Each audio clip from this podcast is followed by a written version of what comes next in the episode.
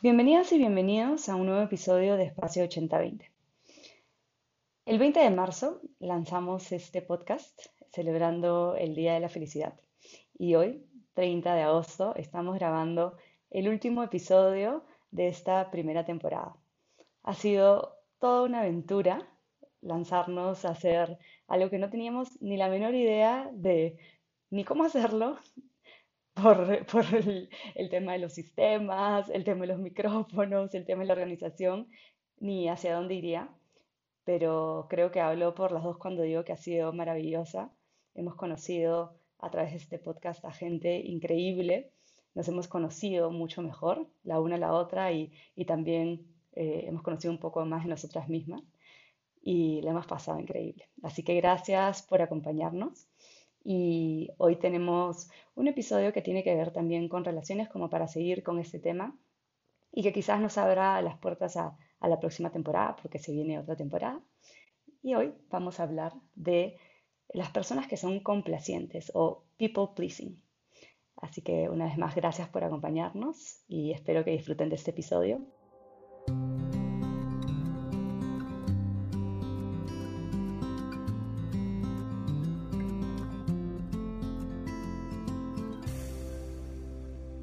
Hola, Soy. ¿Cómo estás? Hola, Steph. Ay, qué pena me dio. es verdad, es verdad, hemos estado... Ha sido un súper viaje. Ha sido un súper viaje para mí también. Creo que para las dos y para la gente que nos ha acompañado. Em, sí. Increíble estar dándole el cierre a, este, a esta primera etapa, ¿no? Sí, no, fue una locura, creo yo, porque, o sea, nunca en la vida pensé que estaría haciendo un podcast Hace poquito más de un año ni siquiera nos conocíamos. Mm, es verdad. Es verdad. Y, sí. y, ha sido maravilloso atrevernos a hacer esto juntas. Eh, solo, solo siento creo que gratitud.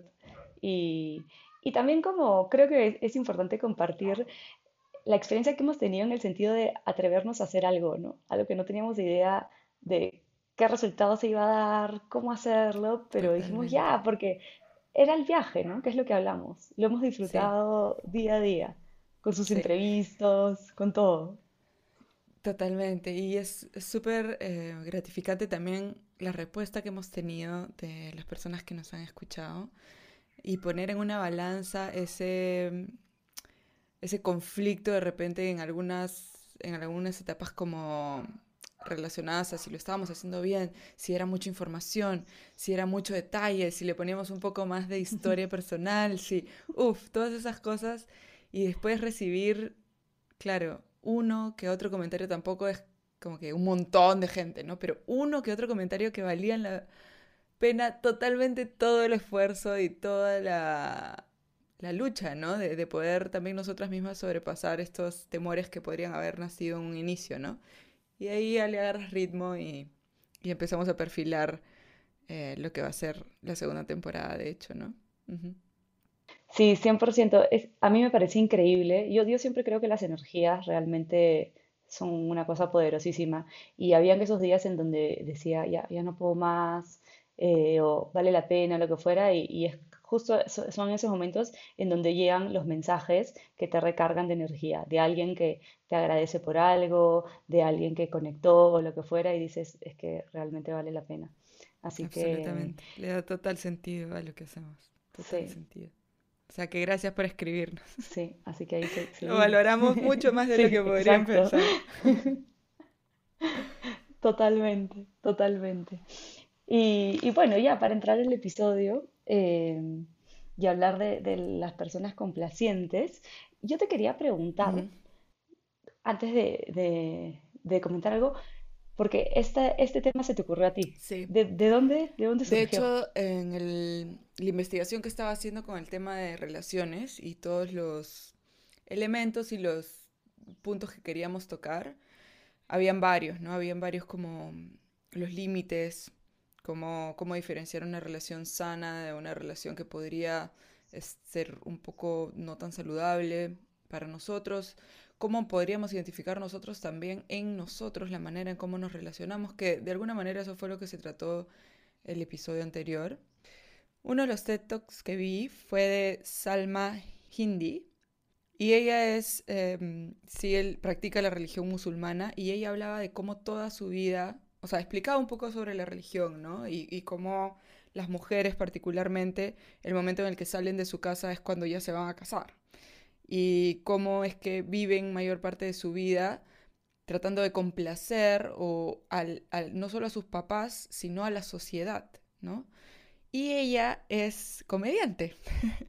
ella creció a ser comediante, ¿no? Y entonces en este TED Talk que se llama ¿Por qué complacer a la gente te hace daño? Ella cuenta toda su historia sobre cómo encontró en este tipo de improvisación y, y en este tipo de, de, de comedia, de, de, pararse en un escenario y empezar a, a, hacer de su vida una sátira, ¿no? Eh, de, bromas y de cosas, uh -huh. y de tomárselo como mucho más a la ligera, ¿no? Encontró pues lo que ella amaba y, y algo que era solo de ella, ¿no? Que no era algo que estaba haciendo por complacer y que era algo que disfrutaba tanto y cuál fue todo su viaje alrededor de poder enfrentarse a sus papás, enfrentarse a la sociedad, ¿no?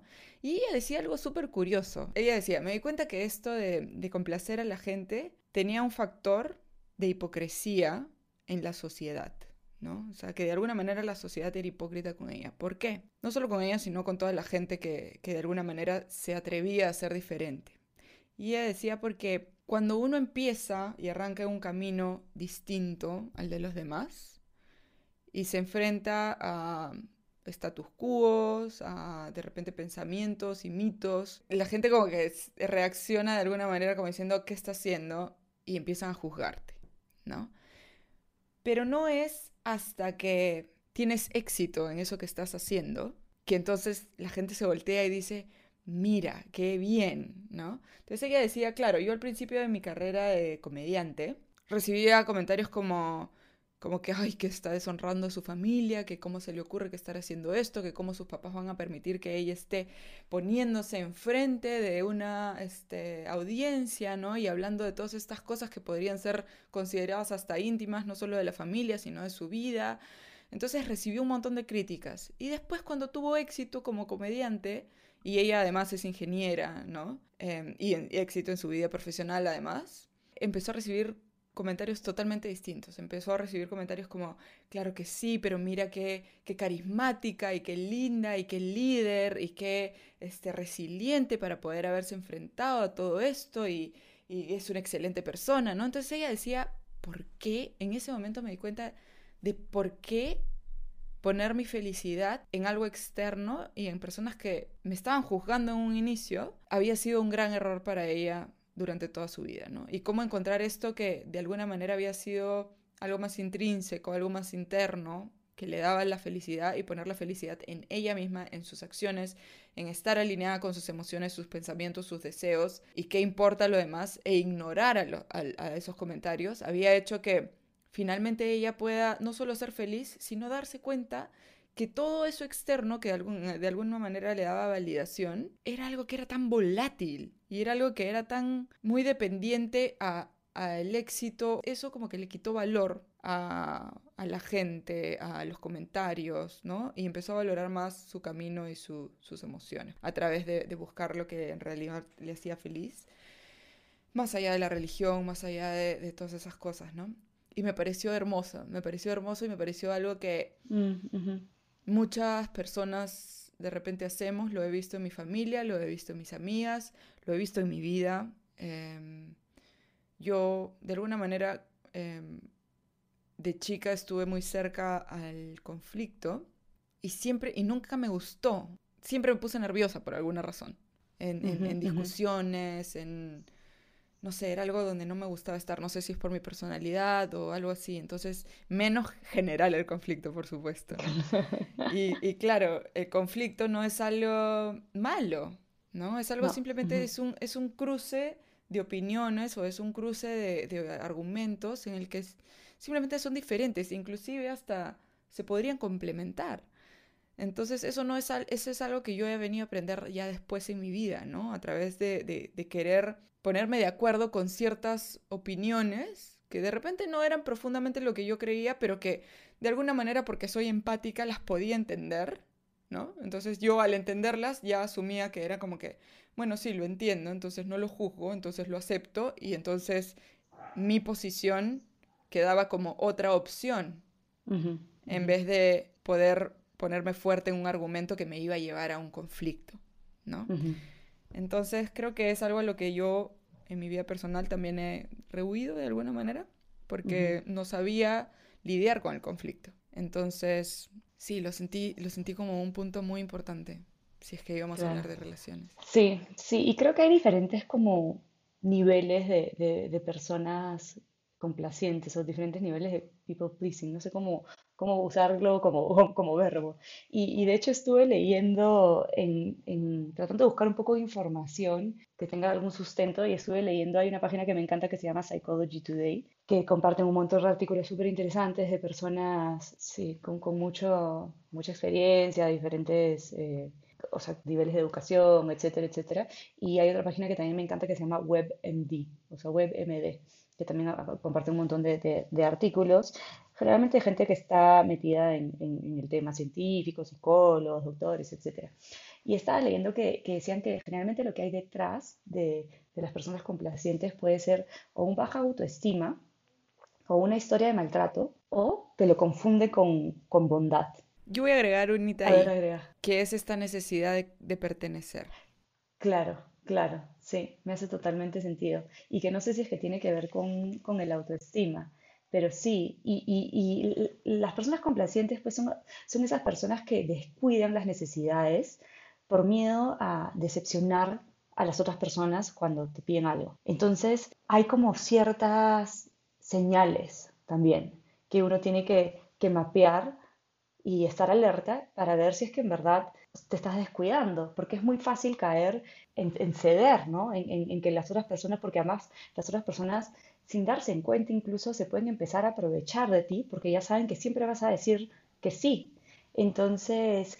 Y no porque las otras personas sean malas, no necesariamente. Muchas veces por la dinámica de relación en la que nosotros, por el rol en el que nosotros nos ponemos, hacemos que esa persona sienta esas atribuciones. Exactamente. De hecho, de hecho hay otro texto que escuché súper bueno de una, una chica, eh, creo que es hindú, que se llama Rinku Sauhni, realmente no sé ni cómo pronunciarlo, se llama Are You a People Pleaser? Y ella contaba cómo, ella justamente cuenta la historia con, una persona en donde la relación se volvió una relación media tóxica para ella, pero que finalmente se dio cuenta que era porque ella era una persona que lo único que hacía era complacer a todo el mundo, entonces esta señora empezó a demandar muchísimo y hasta que ella se hartó y se dio cuenta de lo que estaba haciendo y se dio cuenta que tenía que parar y finalmente hoy en día tienen una relación súper bonita. Entonces yo quería compartir, ah, recopilé de diferentes puntos, de diferentes eh, lugares, incluidos WebMD, WebMD y Psychology Today, eh, señales que creo que son importantes para poder mapear si es que tuviéramos una escala de qué tan complacientes somos, en dónde estamos. Y si tienes algo que agregar, obviamente, bienvenido. Entonces, estas son las que yo había mapeado. ¿Estás de acuerdo con quien sea que esté frente a ti? Te disculpas por aquello que no es tu culpa. No puedes decir que no. Cambias de personalidad dependiendo con quién estás. Tu valía depende de lo que otros piensan de ti o de cómo te ven. Te sientes incómodo si alguien está molesto contigo. Evitas conflictos a toda costa. No, no admites cuando te llenen los sentimientos y necesitas que te alaben para sentirte bien.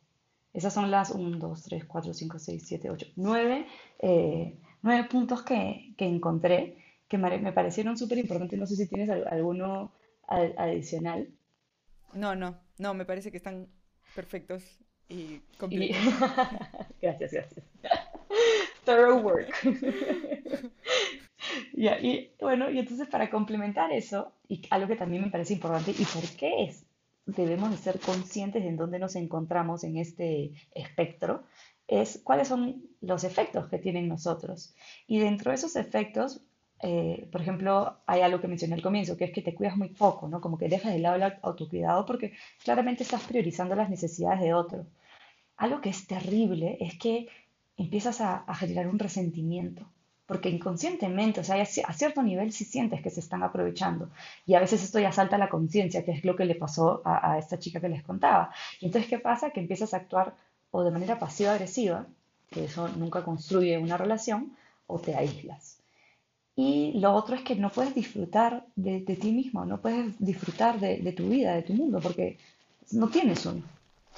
Eh, y, algo que, es clave eh, para mí es que yo creo, y creo que tú también soy, crees en, esto, en, el, poder o en, la importancia de la autenticidad para poder tener una vida plena y una vida feliz.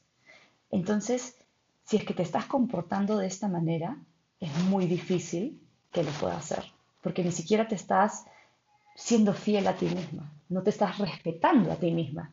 Entonces, los demás no, no entonces hay, hay, personas que piensan que no me respetan, o, o por qué si yo doy tanto, a mí no me dan tanto, y es porque a veces las personas dan sin que siquiera que se lo pidan, dan de más simplemente para asegurar que van a caer bien, para asegurar que los van a querer o que los van a buscar o que los van a, que van a ser necesitados, pero no se están respetando.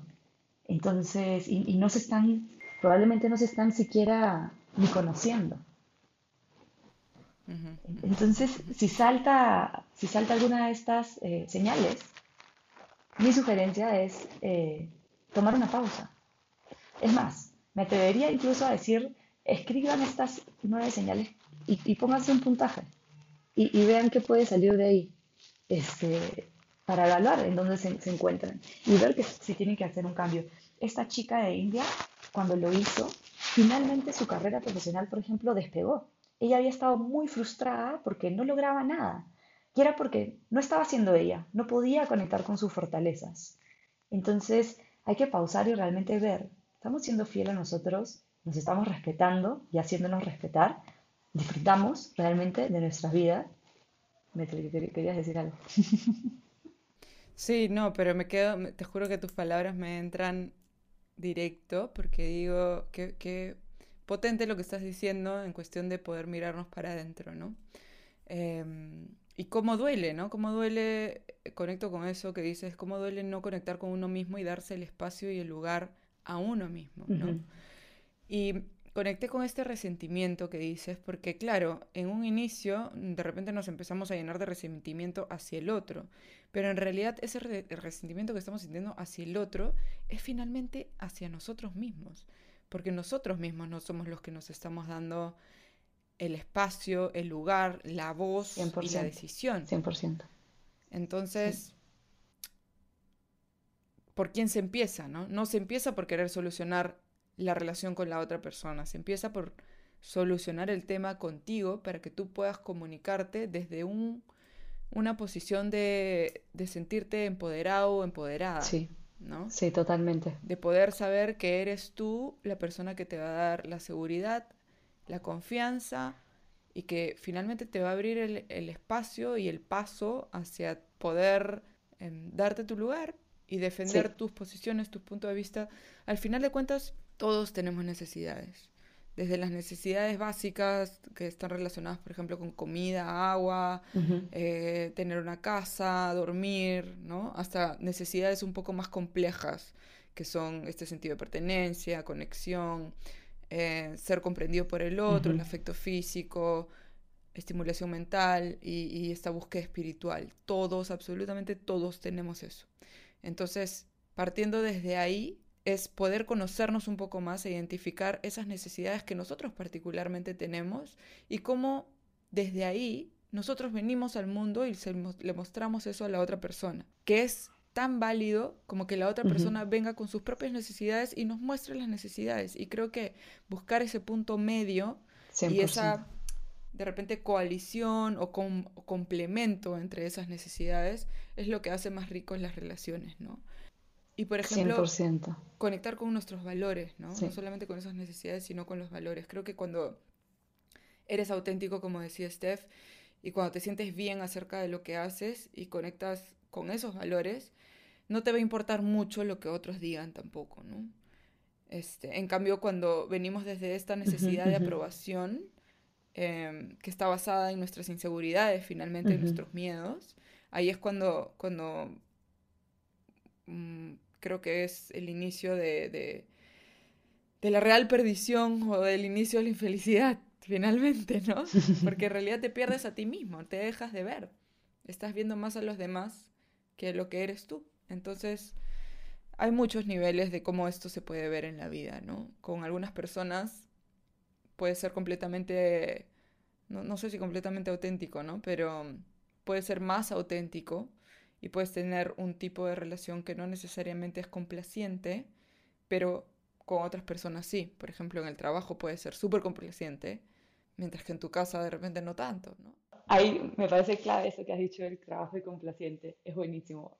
Hay un, un, investigador este, que me encanta, que se llama Adam Grant. Él tiene un libro que se llama Give and Take y tiene una par, par de charlas y tiene un TED que se llama eh, Are you a giver or, or, a taker? O sea, ¿eres una persona, eres altruista o eres un oportunista? Y él eh, es psicólogo y es investigador, entonces él hace todos unos estudios en las empresas para ver qué tipo de personas están ahí, a quienes les va mejor, a quienes les va peor, qué tipo de personas hacen que a la empresa le vaya mejor o, o, peor.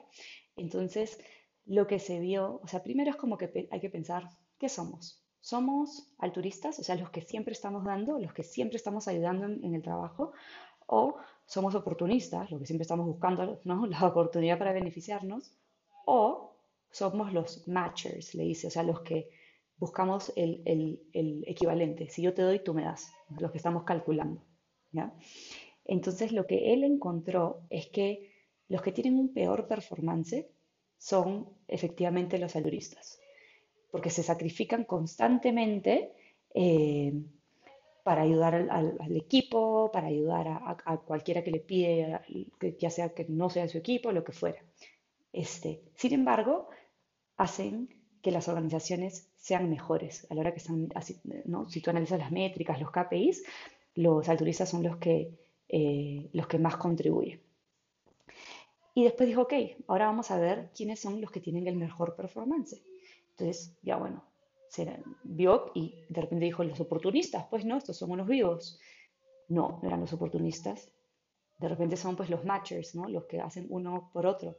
Tampoco eran. Resultaba que también eran los alturistas. ¿Qué es lo que pasa? Que uno tiene que, que dar un montón. Este, o sea, los alturistas son definitivamente las personas más valiosas pero hay que tener cuidado porque pueden quemarse, o sea, pueden dar, tener este burnout, hay que protegerlas. Ellos tienen que aprender a, sí, eso está súper que den, pero tienen que también aprender a, a, pedir y tienen que aprender a poner límites. Y por ejemplo, hay un, habla de un emprendedor que tiene muchísimas proyectos, le va súper bien, y que él habla de los favores de cinco minutos, que son pequeñas formas de agregar valor a la vida de otra persona. Y puede ser, por ejemplo, algo tan sencillo como te conecto con tal persona. ¿no? O sea, los favores no tienen que ser favores pues inmensos de me siento ya y hago tu trabajo. O sea, ya yo me encargo de tu presentación. No, eso, de eso se trata eh, ser altruista. Entonces, regreso a lo que decías. En las organizaciones, sí, está bien como ser entre comillas, complaciente, pero en realidad no es ser del todo complaciente, porque tú también pones tus límites y dices, ok, yo te doy, pero también reconozco cuando yo necesito y pido ayuda, o yo te doy lo que te puedo dar, o si no te puedo dar, hoy, digo, discúlpame, me encantaría, pero, pero hoy no lo puedo hacer.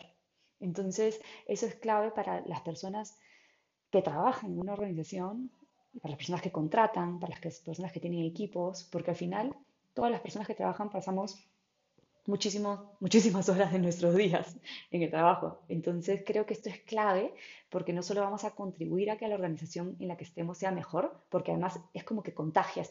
Entonces las personas altruistas invitan a que las demás personas también sean así. En cambio las personas oportunistas son súper tóxicas, por el contrario, porque cortan ese, ese ciclo.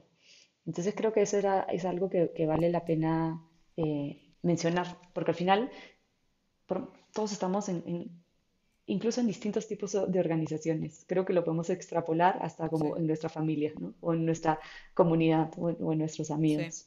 Eh, diferentes sistemas, ¿no? Esas son nuestras organizaciones finalmente, nuestro sistema de familia, nuestro sistema de trabajo, como dices, amigos, eh, no sé, deporte, em, educación, si es que estamos haciendo de repente algún tipo de, estudio.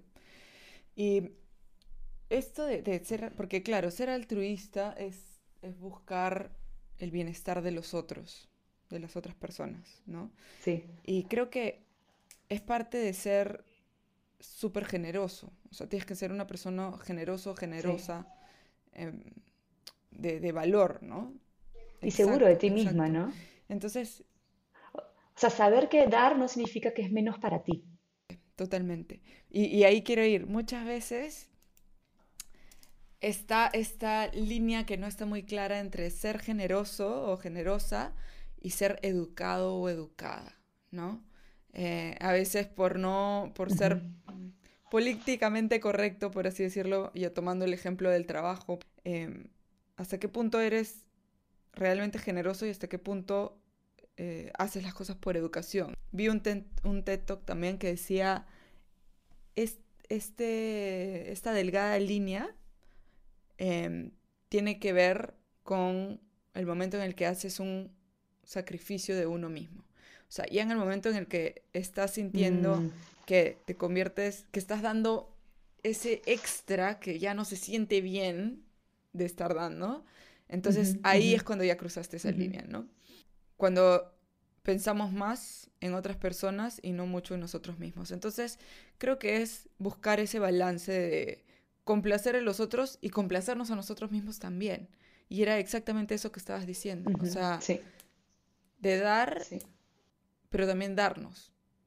Entonces, los invito, los invito y las invito a pensar en qué medida en sus relaciones, porque una relación va a saltar ahorita que estamos hablando de esto, en la que tú digas, uy, de repente aquí estoy dando un poco más de lo que en realidad estoy recibiendo. Y claro, uno no da las cosas, al menos yo no doy las cosas. O, quisiera. Exacto, quisiera porque claro, no, no Me parece que es un verbo mucho más es como que das porque esperas. Exacto, a eso iba. O sea, no necesariamente nosotros damos, más si somos personas altruistas, generosas, no damos por querer recibir, damos porque nos hace feliz dar, ¿no?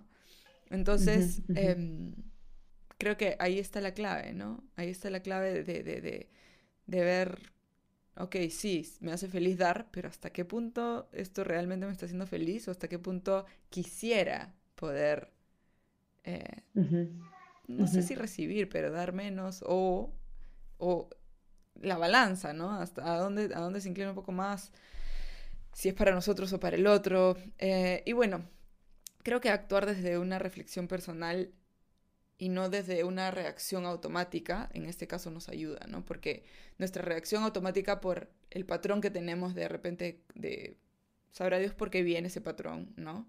puede ser formado desde cuando fuimos chiquitos, em, pero mm, saber que si somos personas complacientes, entonces no simplemente tenemos que reaccionar por lo que nos nace, sino parar y reflexionar y decir, ok, realmente qué cosa es lo que quiero, ¿no? La clásica de, em, ¿qué comemos hoy?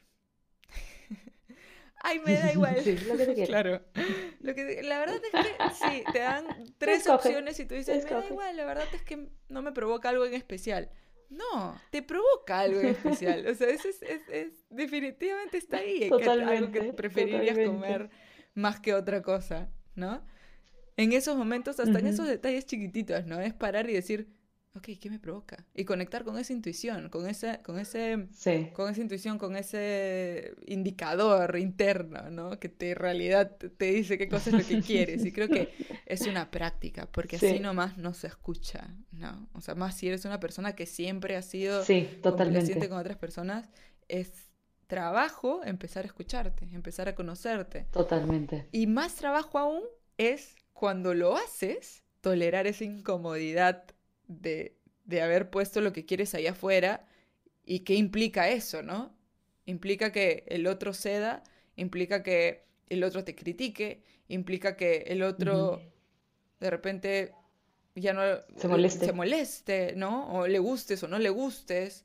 Eh, entonces es como que tolerar eso, o sea, creo que eso es a lo que muchas personas que somos em, complacientes, me incluyo, creo que es lo más difícil de, poder sostener, ¿no? Es como, mm. hold your ground ahí, ¿me entiendes? Sí, sí, claro. Hasta que pasa y el otro reacciona, y una vez que el otro reacciona, entonces vas trabajando de ahí. O sea, no, es, no es el fin del mundo hacerlo.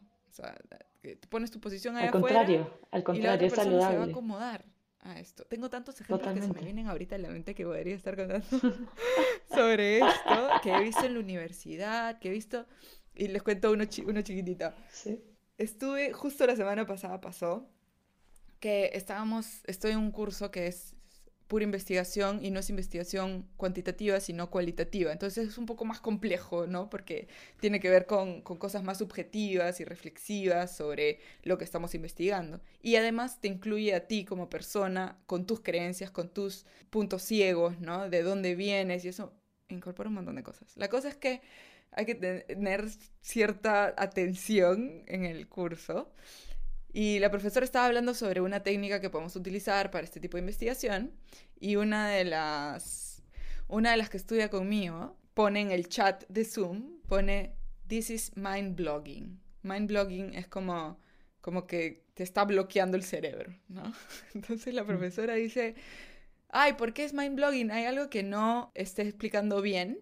Y entonces ella abre su, su micrófono y te juro, Steph, que le salió, o sea, le salió del estómago y agarró y dijo, sí, solamente estoy diciendo que es eh, mind blogging porque odio la investigación cualitativa, la odio. Y yo, y te juro que todo el mundo se quedó como diciendo, le acabas de decir a la profesora que odia su curso. Y además la profesora es una profesora, no es que, que la ves que va para enseñar, o sea, la flaca es súper apasionada con el tema, ¿me entiendes? Entonces, este, yo fue, o sea, yo me quedé así y dije, wow. Y claro, al final la profesora lidió con la situación, siguió la clase y al final le dijo, espero que con esta explicación que he dado adicional no sea tan complicado que tú puedas incorporar todo esto como aprendizaje. Y ya, y ahí quedó, y nadie se murió. Y esta flaca literal le gritó en su cara que odiaba su curso. Y no la va a jalar y no va a pasar nada, ¿me entiendes? Pero fue para mí un ejemplo de decir, wow, claro, yo creo que como cultura en Perú somos súper complacientes. Súper complacientes. y yo lo sentía, por ejemplo. No, y, le damos la vuelta a las cosas para no decir y no herir. Exacto. Yo recuerdo cuando trabajaba en, en headhunting, en reclutamiento, y llamaba por teléfono, y ya sabía cuando no querían este, hablar conmigo, ¿no? Evidentemente. O sea, me decían, sí, ahorita estoy ocupado, ¿te puedo llamar después? ¿O me puedes llamar a tal hora? Pero, ¿por qué no me dices que no te interesa el proceso? O sea, dime, no me interesa, estoy feliz en mi trabajo, no quiero trabajar, no quiero ver otra opción. ¿No? Ya sé que no me vas a responder la próxima vez que te llame. ¿Entiendes? Totalmente. Entonces creo que es tan importante para tener relaciones honestas, realmente. 100%. 100%. Y, y otra cosa que quería agregar, em, creo que ya también para ir cerrando, a menos que tengas algo más, es este. No, ya quería ir cerrando, solo que me emocioné. Tenía tantos, tantos ejemplos en mi cabeza sobre está este bien, Está bien, está bien. Em, un amigo que estudia, que ha hecho el training de felicidad conmigo, que se llama Eugenio, su Instagram es Coach Eugenius, así que lo pueden seguir porque es un capo. Eh, justo me pasó ahora un par de videos de un psicólogo canadiense, me parece que se llama Jordan B. Peterson. Y me pareció súper interesante. En verdad me mandó dos videos bien pajas que creo que vale la pena que los compartamos en los recomendados. No son los clásicos TED, sino son unas, son como extractos de unas clases que dicta. Y él dice cómo eh, las personas o sea, que queremos ser perfectas, ¿no? Pero que la perfección en realidad no existe. Y cuenta la historia que yo no sabía que cuando Superman empieza, eh, la historia de Superman, él era una persona que más normal, o sea, no era este Superman, sino cometía como que errores y, a medida que iba eh, avanzando la serie o el cómic, Superman se, se empezó a volver cada vez más como empoderado y más como que podía salvar el mundo y bla, bla, bla. Y mientras más perfecto, entre comillas, se, se volvía, empezaron a caer las ventas, mm. porque la gente como que ya conectaba, porque nadie es perfecto. Mm.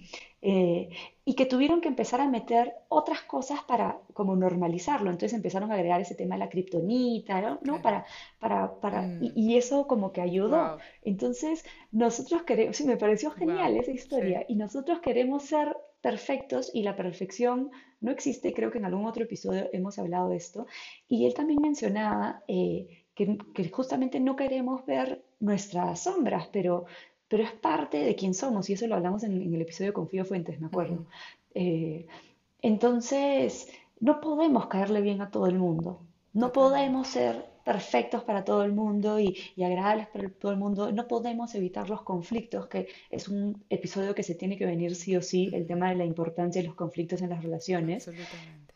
Eh, es simplemente mm, realmente tener la capacidad de mirarnos como somos, aceptarnos como somos y hacer lo mejor que podamos de una manera saludable. O sea, el Dalai Lama decía, no puedes, eh, no puedes servir de una taza vacía.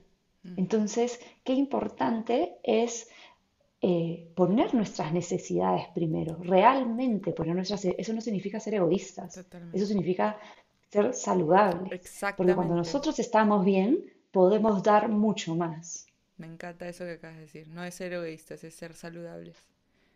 Porque estás siendo saludable para el otro. O sea, mostrarte como Exacto, eres es saludable exacto. para el otro, no solo para ti.